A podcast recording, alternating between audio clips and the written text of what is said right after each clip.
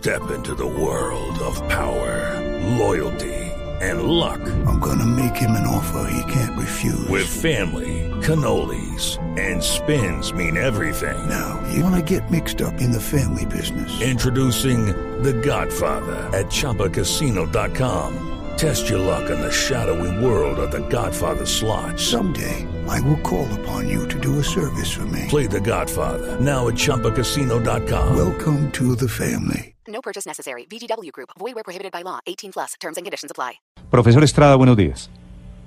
Buenos días, Néstor. Un saludo para ti y para todos los oyentes de Blue Radio. Jairo Estrada es el director del Comité Político de las FARC. Es mencionado en la carta de Iván Márquez esta mañana, en donde anuncia que no se va a posesionar. ¿Usted sabía, profesor Estrada, de esta carta? ¿Sabía de la decisión de Iván Márquez?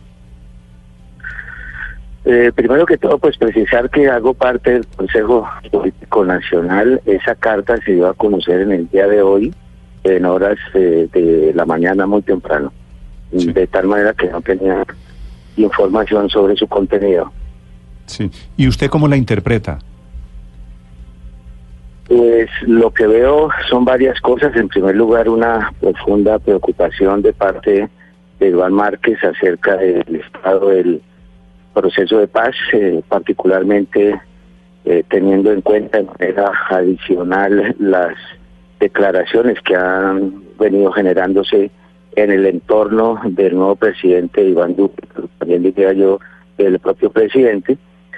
En segundo lugar, pues veo su reconfirmación, su reafirmación del compromiso con el proceso, su intención de contribuir o de continuar contribuyendo eh, a la construcción de este difícil eh, proceso de paz con base en la implementación ajustada a lo que convinieron las partes.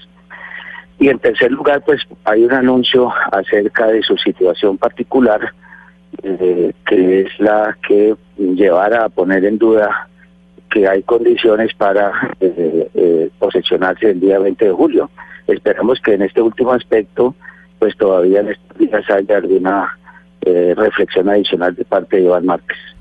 Profesor Estrada, esta decisión de, de Iván Márquez, eh, que si se llega a ratificar, pues como ya lo, lo ha dicho él en su carta, ¿qué impacto tiene en las FARC y en el proceso de, de integrarse a la vida política del país a través de sus representantes en el Congreso? Pues eh, habría que considerar varias cosas. Eh, lo primero, hay impactos de carácter meramente formal, pues formales en el sentido de que es lo que continúa y en ese aspecto, pues el Consejo Político Nacional tendrá que reunirse para analizar la carta, para tomar las decisiones correspondientes. Seguramente, pues se buscará eh, nuevamente algún contacto con Iván para tomar ya una decisión definitiva y pues de cara a la FARC en su conjunto, pues lo que yo creo es que quedan dos cosas en el aire, ¿no? Una primera, pues que hay una preocupación por el estado de la implementación de los acuerdos y una segunda, que Iván Márquez pues manifiesta Sí. una disposición de continuar con su compromiso de la implementación de la implementación de los acuerdos, eh, también a la espera pues de que eh, su contenido y su espíritu sean eh, atendidos eh, por el gobierno, y no solamente por el gobierno, por el Congreso, por la Corte Constitucional, porque Sí. finalmente este es un Estado, este es un acuerdo de paz que firmó el presidente Santos en nombre del Estado colombiano, como lo dice la propia Constitución Política. Sí, profesor Estrada, el hecho de que Iván Márquez no haya venido el viernes a la JEP y esta carta pues que, que puso en conocimiento de la opinión pública hoy en la mañana que hemos venido comentando con usted, mostraría que hay una ruptura allí adentro, en, eh, digamos, en la dirigencia de, la FARC y específicamente entre Márquez y Timochenko. No, en absoluto. Eh, el día viernes comparecieron a la JEP miembros de la antigua comandancia eh, de la FARC. No asistieron todos los 32 eh, eh, convocados. Los que no pudieron asistir o no asistieron lo hicieron a través de sus representantes, de sus abogados, y dentro de ellos también estaba Iván Márquez. Aquí no hay que pensar en absoluto que haya la decisión de no comparecer a la Jurisdicción Especial para la Paz. Es un compromiso que hay pese a que esa jurisdicción efectivamente ha sufrido alteraciones eh, sustanciales de fondo que la han desfigurado y no corresponden estricto a, que- a lo que las partes acordaron en su momento. Pero aquí tengo que reiterar de manera clara que tanto Iván Márquez, por cuenta de su abogado o representante, incluso el propio Iván Santrich comparecieron a la diligencia que hubo el día viernes de la Jurisdicción Especial para la Paz, reafirmando el compromiso en este caso de los dos, pero no solamente de los dos, sino de los 32, de cumplir con los acuerdos.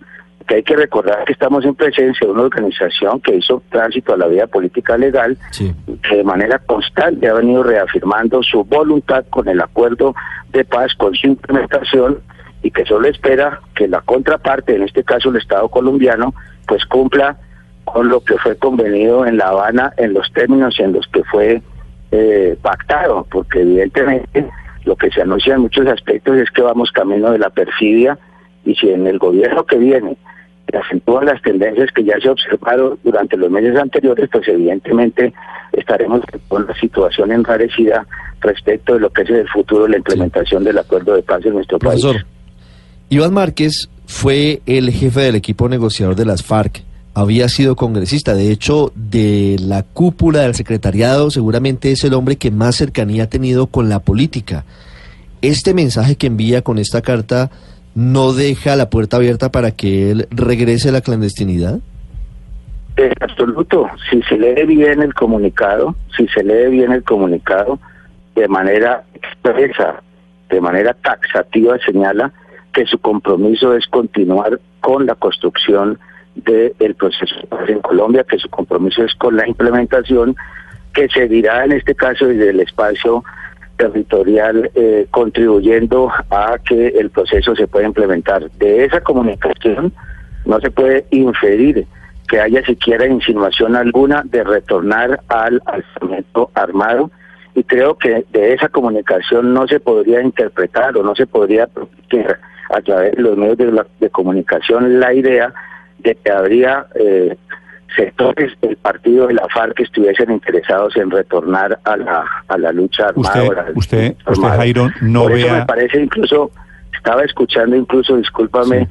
algunos comentarios de la mesa de ustedes y me parece muy acertado que eh, la valoración que se hace del titular de la revista Semana, porque se presta evidentemente para eh, muchos equívocos y siembra en el país la idea de que habría un sector de las FARC, o en este caso de la FARC, interesado en retornar a la lucha armada y creo que esa no es la circunstancia de manera definitiva. pero ¿no le Entre otras parece que cosas, hay- creo que habría creo que habría que dejar de hablar de manera contundente y definitiva de disidencias de las FARC, porque ya estamos es hablando del partido de la FARC, lo que hay son grupos que persisten, pero que en sentido estricto no tienen nada que ver con lo que hoy es el partido de la FARC. Claro, y ahí no se pueden sugerir Jairo, que ahí hay ningún un- tipo de conexiones. que ahí hay una paradoja. Es que Gentil Duarte también estuvo negociando la paz en Cuba y se quedó en las FARC en el narcotráfico y está en las disidencias.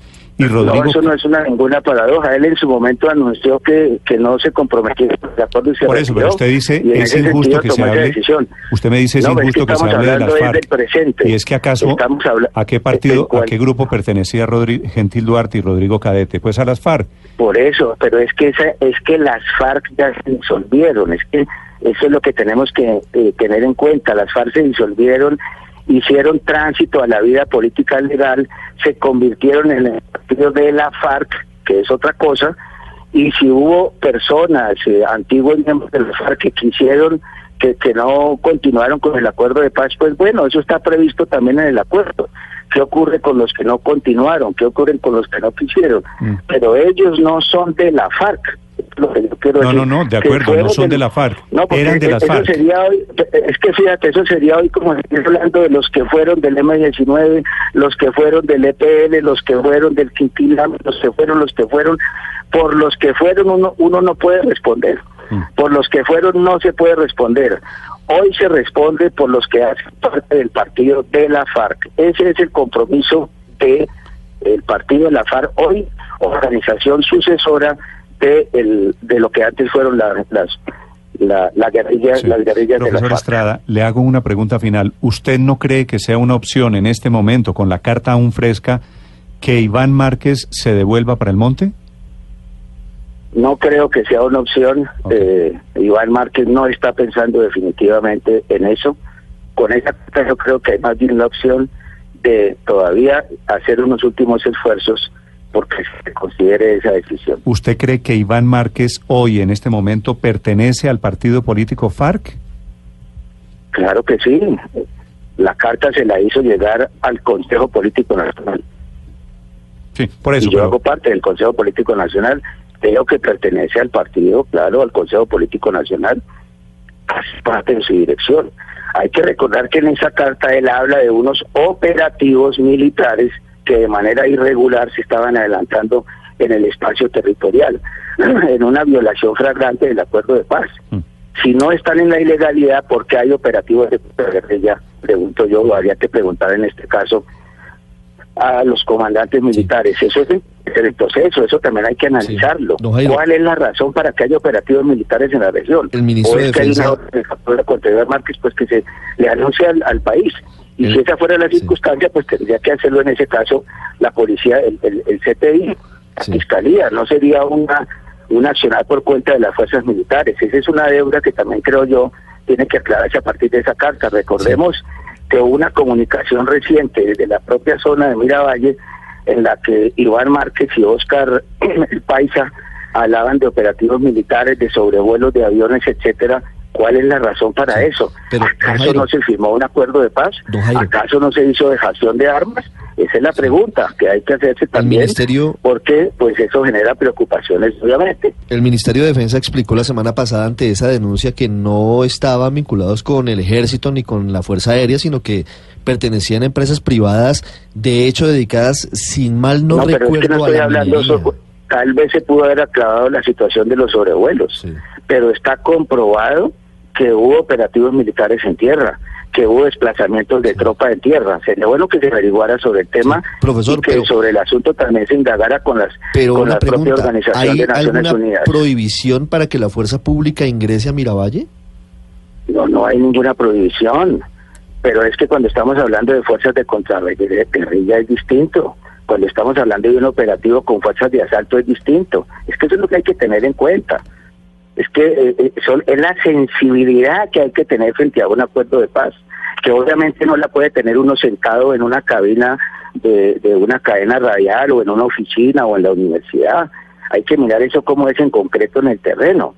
Entonces, desde luego que eh, aspiramos a que la fuerza pública tenga presencia en el país, entre otras cosas para evitar, por ejemplo, que sigan matando y asesinando líderes sociales, ¿no es cierto?, que cumpla esa función constitucional y obviamente que esperamos también que en este caso que se está mencionando cuando se hayan cuando se hagan ese tipo de acciones pues incluso haya comunicación es que todo el tiempo la han tenido. Mm. yo no sé si tú conoces cómo es una zona eh, cómo es un espacio territorial. Ahí hay presencia de la policía la policía está ahí sea ahí ahí ahí, ahí mismo hay eh, personal de las Naciones Unidas.